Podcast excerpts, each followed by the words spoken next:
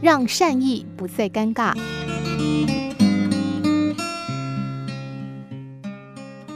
一个大雪纷飞的傍晚，一辆轿车在加拿大魁北克省一个小城的路上缓慢前进。开车的鲁尼兹在雪地上小心翼翼地开着。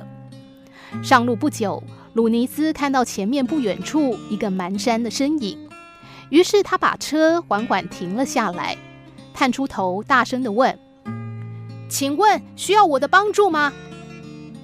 那是一位六十多岁的老人，老人很感激，上了鲁尼兹的车。途中突然一辆轿车迎面驶来，鲁尼兹下意识地踩了刹车。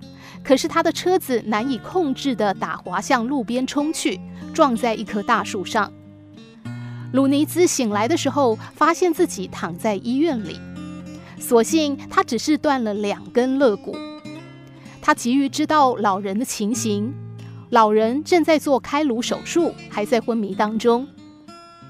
虽然如此，律师还是告诉鲁尼兹要为自己的过失负责，承担老人百分之七十的医疗费用。老人昏迷了二十多天之后，奇迹般的醒了过来。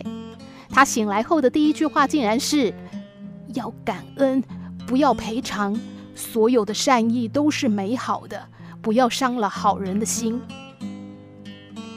老人的话在人们心里引起共鸣。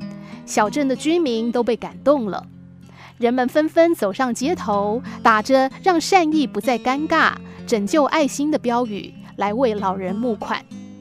但老人后来又把这些善款全都捐了出来，成立一个爱心救助基金，来帮助那些因为行善而陷入窘境的人。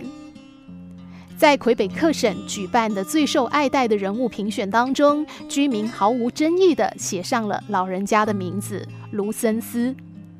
大家对老人是这样评价的：当善意被扭曲时，是卢森斯还原了善意本来的模样，让人们可以毫无惧怕地去行善。